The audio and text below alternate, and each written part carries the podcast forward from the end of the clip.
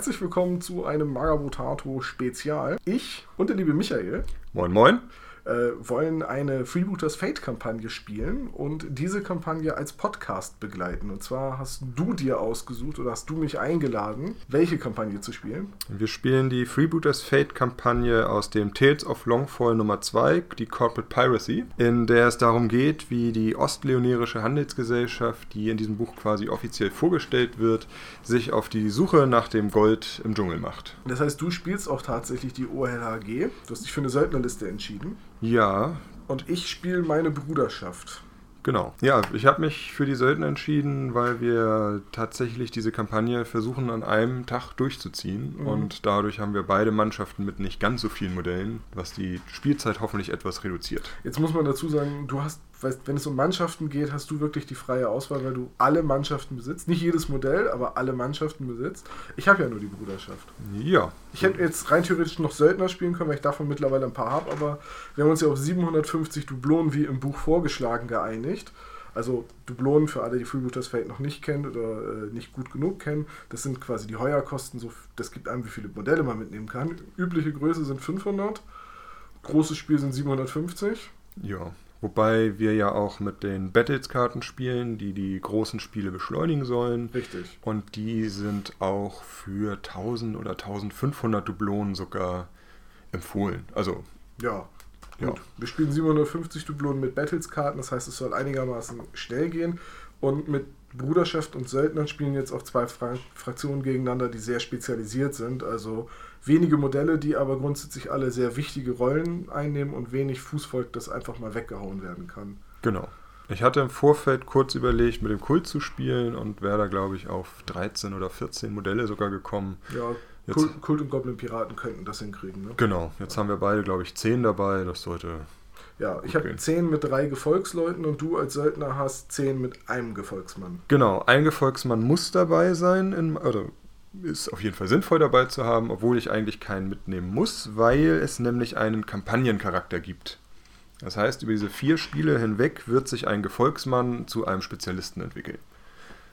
Es ist sehr gut. Ich habe drei Gefolgsleute dabei und zwar habe ich mir einen Spada mitgenommen. Das sind bessere Nahkämpfer, weil sie einen hinterhältigen Angriff machen können. Das soll mein Kampagnencharakter werden.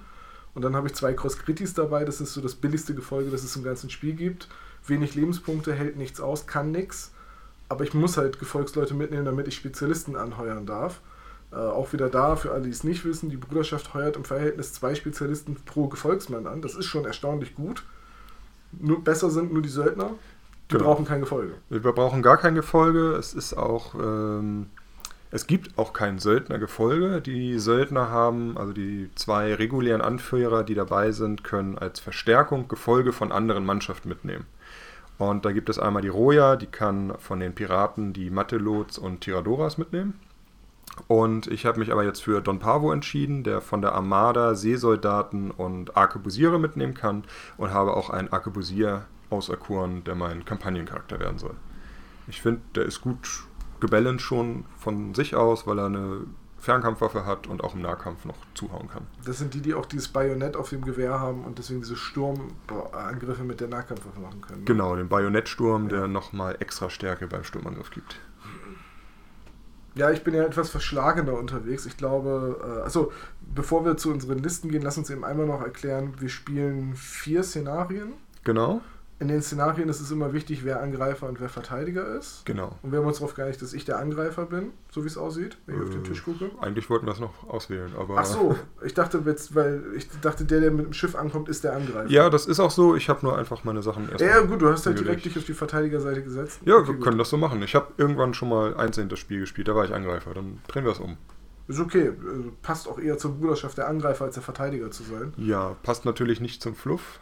Achso, weil, weil da die OLAG die Angreifer sind. Genau, weil die OLAG hat halt die, die äh, Expedition, macht sich halt auf in den Dschungel und es geht eben dadurch äh, damit los, dass sie einen Handelsposten jetzt besuchen. Kann ich erzählen, ne? Ja, ja, erzähl. Äh, also äh, das erste Szenario ist die Eroberung des Handelspostens. Es ist halt ein äh, etwas entlegener Handelsposten der OLHG, der sich jetzt länger nicht gemeldet hat, der aber als Stützpunkt für diese Expedition dienen soll. Und jetzt, äh, wo sie mit ihrem Schiff da quasi anlegen, äh, merken sie, dass dieser Handelsposten von einer anderen Mannschaft im Fluff vom Kult gerade übernommen worden ist. Und das erste Szenario geht eben darum, diesen Handelsposten entweder einzunehmen oder zu verteidigen. Das heißt, äh, wie wird am Ende, wie werden jetzt gleich in dem ersten Szenario die Siegpunkte bzw. die Siegbedingungen äh, überprüft? Ähm, die Siegbedingung ist äh, Freebooters Fate typisch nach acht Runden, wenn eine Mannschaft komplett aufgerieben wurde oder komplett aufgegeben hat. Das mhm. sind die drei Endbedingungen. Ähm, zum Ende des Spiels, es gibt hier drei besondere Gebäude auf dem Feld, äh, geht es darum, wer mehr dieser Gebäude kontrolliert. Und zum Kontrollieren muss ich mehr Charaktere im Gebäude haben als Mehr Gegner. Charaktere oder mehr Heuerkosten? Mehr Charaktere. Okay, ja, ich frage nur, weil manchmal auf Turnieren wird ja mit Missionszielen mit mehr Heuerkosten gespielt, dass halt ein teurer Spezialist, der ein Ziel hält, mehr zählt als zum Beispiel zwei billige Gefolgsleute. Ja, das ist die, der, der Tiebreaker, ist ja. tatsächlich dann die Heuer, aber es geht eher darum, mehr Charaktere reinzukriegen. Und sie dürfen nicht in Panik oder wehrlos sein. Aber dann bin ich erst recht froh, dass du nicht den Kult spielst, mm. der einfach alles zustellt.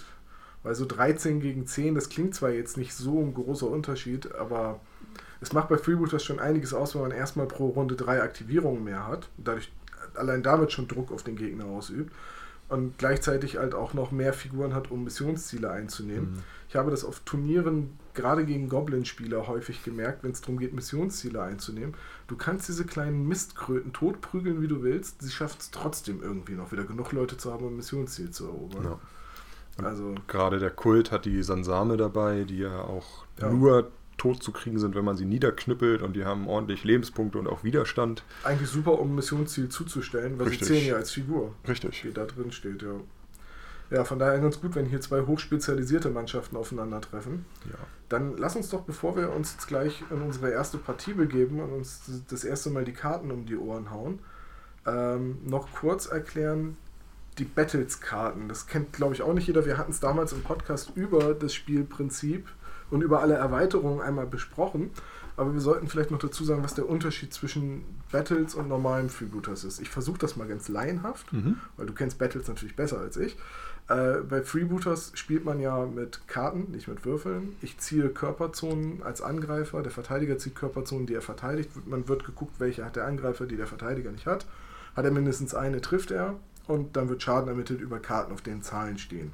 Das sind die Schicksalskarten, das ist ein zentraler Zugstapel. Die Battles-Karten sollen das Spiel beschleunigen, indem die Trefferermittlung und die Schadensermittlung in einem Abwasch abgehandelt wird. Das heißt, ich habe Karten, auf denen sowohl Körperzonen draufstehen als auch Zahlen und kann dann quasi, greife die Körperzonen, die auf den Karten draufstehen, automatisch, kann mir keine eigene mehr aussuchen und mache so viel Schaden, wie auf den Karten draufsteht.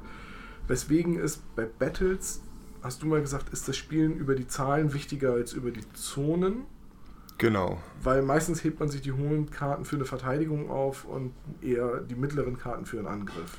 Ja, es ist eine andere Art Pokern. Also gerade Freebooters Fate lebt ja von diesem Pokern. Ne? Welche Zone greife ich jetzt an, welche wird verteidigt? So, das ist, äh, da man nur drei Battles-Karten zur Auswahl hat, kann das manchmal sehr einseitig sein, welche Zonen man angreifen kann. Und man kann gar nicht die verteidigen, die man unbedingt verteidigen will, vielleicht auch.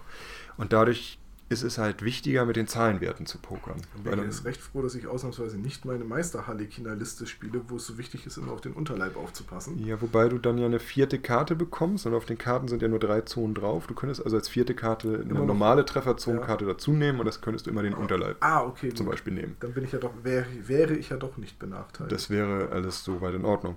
Ähm, was halt hier jetzt wichtig ist, das ist sowas so, ja, jetzt greift er mein Gefolge an, das hat nur noch zwei Lebenspunkte, das wird mit diesem Angriff eh wahrscheinlich nicht überlegen. Jetzt, dann hau ich jetzt meine Eins raus. Hau ich mal die Eins raus, krieg noch die Schicksalskarte dazu. Oder ich sage, ich hau jetzt doch die hohe Karte raus, weil ich davon ausgehe, dass er auch denkt, dass er auch eine kleine Karte raushaut. Weil die Grundstärke ja immer schon höher ist als der Widerstand. Genau. Ja. Und dadurch ist es halt eine ganz andere Art Poker, weil man guckt, wann spiele ich die kleinen Karten, wann die großen Karten. Mache ich vielleicht mal einen Fernangriff, um einfach mal eine Karte loszuwerden und dann muss ich, ne? Ja, ich bin, ich bin sehr gespannt auf das Spiel mit den Battles-Karten. Denn das letzte Mal, als wir Battles gespielt haben und du mir das gezeigt hast, da hatten wir dieses Szenario mit den Booten in der Tischmitte, wo wir hinschwimmen mussten. Und das war ja ein einziger Clusterfuck in der Mitte. Und da bin ich ja gnadenlos massakriert worden und habe dann am Ende den Battles-Karten die Schuld gegeben. Schauen wir mal, ob ich damit recht behalte oder nicht. Also ähm, bin sehr gespannt drauf. Ja, ich freue mich auch. Gut. Dann lass uns doch mal einmal schnell noch kurz über unsere Listen reden. Also wir haben uns für die Kampagne haben wir uns Listen zusammengestellt mit zehn Modellen. Ist natürlich hauptsächlich für die Leute interessant, die ein bisschen Freebooters kennen und deswegen vielleicht unsere taktischen Überlegungen nachvollziehen können. Ich mach mal, äh, du hast überhaupt taktische Überlegungen? Ich habe wenig taktische Überlegungen. Yes. Ich habe hauptsächlich habe ich die Modelle genommen, die ich erst kürzlich angemalt habe, weil ich sie jetzt endlich mal spielen will. Weil ich spiele eigentlich, versuche ich immer nur bemalt zu spielen und dadurch verzögert sich das oft, dass man, dass ich Ja. mit den Modellen Ja. nicht spiele, obwohl ich sie eigentlich gerne ins Feld führen will. Ich habe ein paar taktische Überlegungen. Und zwar spiele ich als Anführer den Meisterassassin. Das ist dieser ähm, Mann mit den zwei Masken, der giftigen Armbrust und dem giftigen Dolch, der sich in Schatten auflösen kann und irgendwo anders wieder auftaucht. Der auch in der Grundbox drin ist. Der ist in der Grundbox drin, ist der teuerste Anführer mit 120 Dublonen. Ich habe den jetzt lange nicht gespielt, weil bei ich habe viel Iron Ball gespielt und da bringt er nicht so viel, Ja. weil man den Schattenlauf nicht machen darf. Ähm, aber er hat Blitzreflexe und verbergen und verschleiern. Das heißt, äh, kriegt zusätzlichen Widerstand, wenn er in Deckung ist. Man darf auf ihn nicht reagieren. Der ist ganz nett. Außerdem darf er diesen Schattenlauf machen, an dessen Ende er nochmal attackieren darf. ist wie ein Sturmangriff um eine Ecke. Mhm. Also ich finde ihn sehr, sehr cool. Wir müssen weniger Gelände Wir hinstellen. müssen noch mehr Gelände hinstellen, hast du vollkommen recht, ja. Ähm, passend zum ähm, Meisterassassinen habe ich die einzige zweite Figur im Spiel mit, die auch die Regel Schattenlauf hat, nämlich Incantenebra. Die darf das auch. Ist eine sehr teure Spezialistin. Auch die, äh, die hat sogar eine Ferrakor-Waffe, weil ich dachte irgendwie, du spielst Kult. Deswegen habe ich jetzt Mo- Modelle mit Ferrakor-Waffen dabei. Ähm, und hat auch eine Armbrust und ist auch sehr, sehr schnell und gleichzeitig auch sehr teuer. Und ganz kurz, äh, Ferracero-Waffen heißen sie, glaube Heißt ich. sie nicht? Heißt sie nicht Ferraco? Ja, du hast schon Ferracero. Ja. Okay, Ferracero. Das ist ja Ferrum ist ja Eisen und ja. Und Acero ist äh, hier ähm, Zitronensäure. Das sind also Waffen, die mit Zitronensaft eigentlich mehr sind. Ja, und dadurch gegen Mystiker und gerittene Charaktere besser sind. Hast du überhaupt Mystiker dabei? Ja. Ich habe sogar zwei Mystiker dabei, beziehungsweise ein, also eigentlich dürfen die Söldner immer nur einen Mystiker dabei haben, weil die Söldner-Mystiker sich untereinander nicht vertragen. Ah, okay. Aber da komme ich gleich zu. Okay, gut. So, dann äh, habe ich noch als weitere Schussplattform Sagittario dabei. Den äh, zwei Armbrust-Scharfschützen der Bruderschaft. Das einzige Modell, das Feuersturm und Sturmschuss hat bei, bei der Bruderschaft. Tolles Modell. Ja, aber mit 100 Dublonen ist er auch sehr, sehr teuer. Ja, mit den Regeln ist er aber auch, ist das verdient. Ja, aber man muss auf ihn aufpassen. Er ist wertvoll und du darfst ihn nicht, darfst ihn nicht verheizen. Nee, Aber giftige Armbrüste sind halt einfach mit Feuersturm. Das der, ist der Hammer. Ja.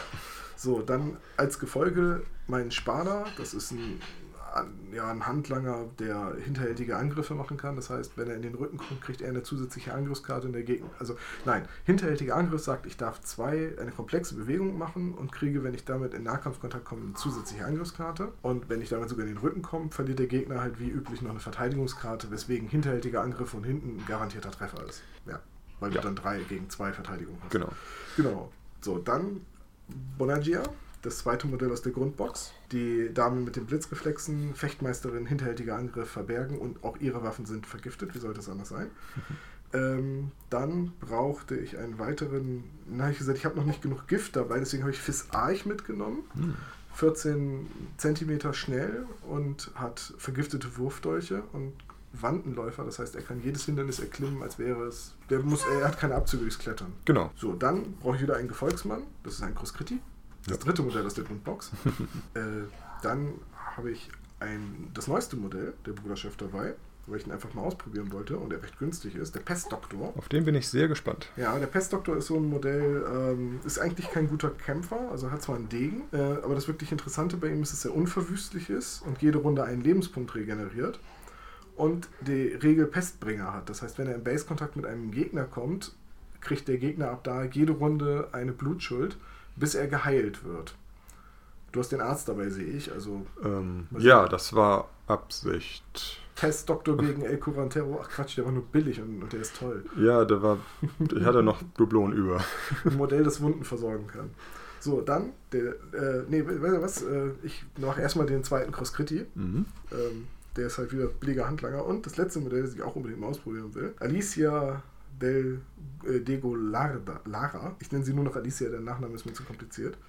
Ähm, ist eigentlich eine, ist ein Anti-Kult-Modell meiner Meinung nach, weil sie hat eben auch diese Ferracero-Waffen rechts und links und sie hat zusätzliche Stärke, wenn sie gegen äh, Sansame oder Tumbe Charaktere kämpft. Mhm. Und sie hat einkürzen. Also wenn sie einen kritischen Treffer aufgrund von zwei oder mehr Körperzonen äh, macht, dann kann ich mich entscheiden, stattdessen den Kopf zu treffen. Egal welche Körperzone ich tatsächlich vorher getroffen habe. Ja. Äh, auch ein sehr interessantes Modell, auf das ich mich auch sehr freue, gegen es zu spielen. Und das gilt auch, wenn der Gegner den Kopf verteidigt hat. Oh ja. Also eigentlich wirklich die Sansame-Jägerin. Dafür ist sie, glaube ich, im Fluff auch bekannt. Mhm. Sie ist gleichzeitig noch äh, standhaft. Ich weiß nicht, was Spiritualität aussagt. Äh, das ist, wenn sie Ziel einer Anrufung wird, kannst du einen auf den äh, Erfolg äh, dazu oder abrechnen. Ah, okay. Also es ist, äh, ja. Ja, ich, ich, man sieht ein bisschen, dass ich, äh, dass du mal gesagt hast, du wirst wahrscheinlich Kult spielen. Deswegen habe ich, lauter, hab ich lauter giftige Sachen und halt Leute mit, Ferra, mit Ferrazero-Waffen dabei. Ich glaube aber auch, ähm, dass Alicia unabhängig von ihren Ferrazero-Waffen ordentlich was reißen kann. Grundstärke 8 ist geil. Äh, eine Pistole mit 7,5 auf 30 cm, die sie rechts oder links trägt, mhm. also wo es nicht mehr bringt, ihr den Arm zu verkrüppeln, ist halt auch wieder geil. Jetzt muss man dazu sagen, für die Leute, die jetzt stutzen, eine Pistole bei der Bruderschaft. Die Alicia ist ein Doppelmodell. Ja. Also sie kann für zwei Mannschaften anheuern und zwar sowohl für die Bruderschaft als auch für die imperiale Armada. Aber alle wissen da draußen, dass es sich eher lohnt, für die Bruderschaft zu kämpfen, als für die imperiale Armada. Ja, sie ist halt ein Bruderschaftsagent, der bei der Armada auch sehr, anheuert. Sehr sympathisch, die Dame. Oh, ja. Also ich bin, bin sehr gespannt drauf, wie sie funktioniert. Ähm, ja. Ich bin vor allem auf die ganze Kombination, ich habe ja nun sehr viele vergiftete Fernkampfwaffen dabei. Bin sehr gespannt, wie sehr dich das nerven wird. sehr gespannt. Ja, das wird sich zeigen. Dann sag doch mal eben schnell, äh, was bei dir so in der Mannschaft rumfleucht. Ja, ich habe als Anführer habe ich äh, Don Pavo gewählt, da er der einzige ist, der mir Asatore als Gefolge mitbringt. Dadurch war er ziemlich schnell gesetzt, aber ich spiele ihn auch sehr gerne, weil er einfach auch gerade gegen die Bruderschaft, die ja normalerweise nicht so viel Fernkampf hat, ist er im Nahkampf auch ein wunderbares Modell mit Parieren, Fechtmeister und Riposte. Hm. Dann äh, habe ich so als leichtes Thema wollte ich irgendwie äh, möglichst viele Kapitäne mitnehmen, habe mich daher für Captain Desette und äh, Octavia entschieden, wobei das auch beides, wie ich schon erwähnt habe, Modelle sind, die ich noch nicht so lange angemalt habe.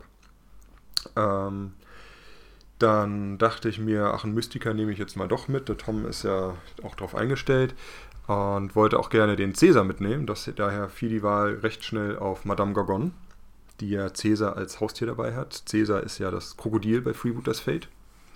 Das Krokodil ist Mystiker? Nee, der Mystiker, der das Krokodil mitbringt. Das ein Mystiker. So. Ich wollte Mystiker mitnehmen, deswegen ich Cäsar dabei. Nein, ich wollte Cäsar mitnehmen, weil ich finde den einfach großartig. Das ist auch ein böses Nahkampfmonster. Bin mal gespannt, wie, wie er sich macht.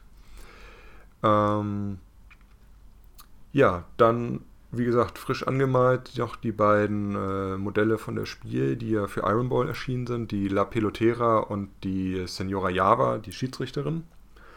Und dann waren noch ein paar Dublonen über und da ich noch äh, welche für die Loas noch überhalten musste, habe ich mich für El Curandero entschieden. Habe dann noch 30 Dublonen für die Loas übergehabt und habe mich dafür äh, aus der Missgunst für Voluti und ach, Malicia entschieden. Ähm, Voluti lässt mich Toms Modelle drehen und Malicia gibt mir den hinterhältigen Angriff, damit er mal sieht, wie das ist. Und für die Madame Gorgon, die Wildnisloas mitnehmen darf, habe ich mich für Soutans und Kohuri entschieden. Kohuri erlaubt mir, äh, Arme von Tom kritisch zu treffen. Temporär. Mhm. Also die sind dann für die Runde, bis das Modell gehandelt hat, kann er die Arme, also einen Arm nicht benutzen. Und Sotons gibt mir die Eigenschaft Blitzreflexe, weil ich Tom auch da wieder seine eigene Medizin geben will. Du Feigling. Nein, du sollst nur mal sehen, wie das ist. Ich weiß, wie das ist. Blitzreflexe ist extrem lästig. Ja. Hat aber ist äh, relativ günstig der Lua, weil er nur einmal einmal fähig ist die Blitzreflexe zu machen. Danach muss ich ihn wieder neu anrufen. Achso, ist also äh, ein, kein Dauergast, sondern genau, ein, ein, Schläfer. Ein Schläfer. Also ich kann ihn drin lassen, bis es wichtig wird und dann ja. einmal benutzen. Ja. Ja, achso, und natürlich noch dabei, automatisch mit Madame Gorgon ist der Monsieur Croc der auch automatisch in Caesar angerufen wird, was ihm erlaubt, dass er als Tier die ähm, auf dem ganzen Feld innerhalb des Autoritätsbereichs seiner Tierbändigerin zählt. Ah, kannst du ihn also komplett unabhängig bewegen? Ich kann ihn komplett unabhängig bewegen und ich kann auch überall Befehle geben. Cool. Ja. Das ist wirklich cool. Äh, sag mal, äh, Kapitän Octavia, das ist doch das aktuelle limitierte Messemodell aus diesem Jahr, oder? Nee, das ist die La Pelotera. Ähm, die Octavia ist entstanden, ich glaube, für eine französische Messe, Messe Ja. mit ähm, äh, Einbezug der Community. Aber das ist der äh, Kapitän, der den Tentakel, also den Tintenfisch auf dem Kopf hat. Genau. Statt Also, Haaren. genau, deswegen ist es auch, äh, kann ich auch zwei Mystiker mitnehmen, weil äh, Kapitän Octavia ist an sich kein Mystiker, Aber der Tintenfisch. aber der Tintenfisch ist, solange er auf dem Kopf sitzt, gibt er ihr die Fähigkeit, Loas anzurufen. Geht er verloren, wenn man ihr einen kritischen Treffer in den Kopf zufügt? Äh, nein, er hat eigene Lebenspunkte und wird nur getroffen, wenn sie ihm in den Kopf getroffen wird. Okay, Alicia hat eine Aufgabe. Ja, da habe ich nicht drüber nachgedacht.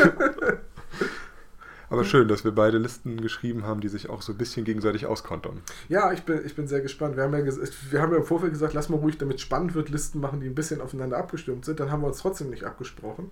Aber es hat funktioniert. Ja, Also es ist jetzt nicht so ein War Machine Hordes Moment, der eine kommt mit einer reinen Nahkampfliste und der andere erschießt ihn auf Distanz. nee. Also ich habe auch nur oder hauptsächlich ja Nahkämpfer und Allrounder mit. Also ich habe die, die richtigen Fernkämpfer habe ich tatsächlich sogar zu Hause gelassen. Ja, ich bei mir auch.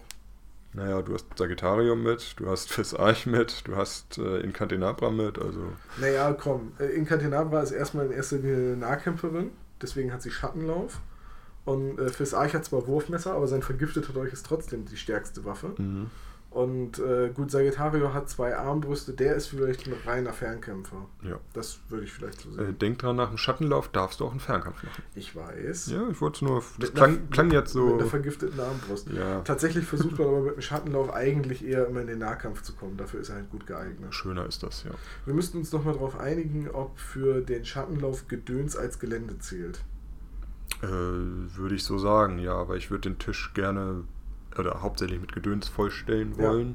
Naja, wenn du, das bedeutet halt wirklich, dass ich mit den beiden Figuren eine Menge springen kann. Ja, macht ja nichts. Dann kommen sie an, hauen einmal zu, machen keinen Schaden und werden dann kaputt geknüppelt.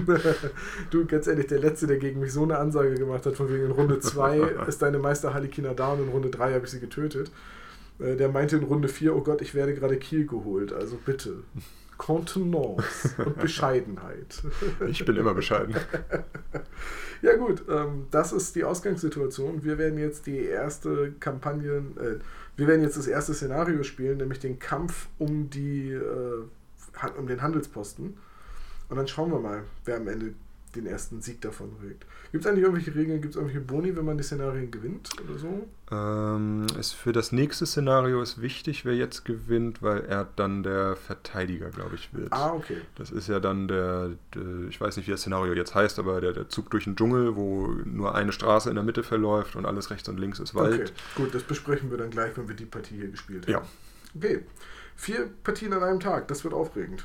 Aber vorher haben wir noch einmal den Prolog gelesen von Jonas. Ja, ich freue mich.